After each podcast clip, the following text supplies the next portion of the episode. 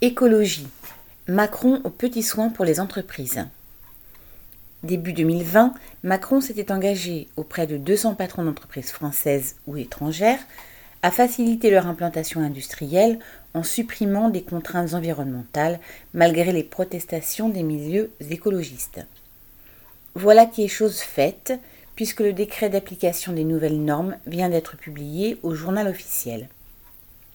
Dorénavant, certains projets ne donneront plus lieu systématiquement à des enquêtes publiques, procédures jusqu'alors obligatoires. Ce sera au préfet d'en juger souverainement. Qu'en sera-t-il de la construction d'usines style AZF ou Lubrizol? Il sera aussi possible d'engager des travaux de construction avant la délivrance de l'autorisation environnementale. Qu'en sera-t-il de nombreux sites naturels qu'il faudrait préserver? Enfin, une seule étude d'impact s'imposera, celle de la première autorisation.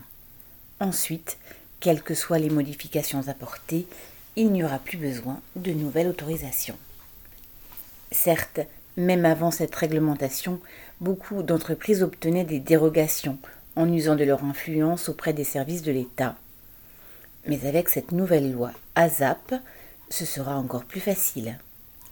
Et tant pis pour la santé des travailleurs celle des riverains pour l'environnement.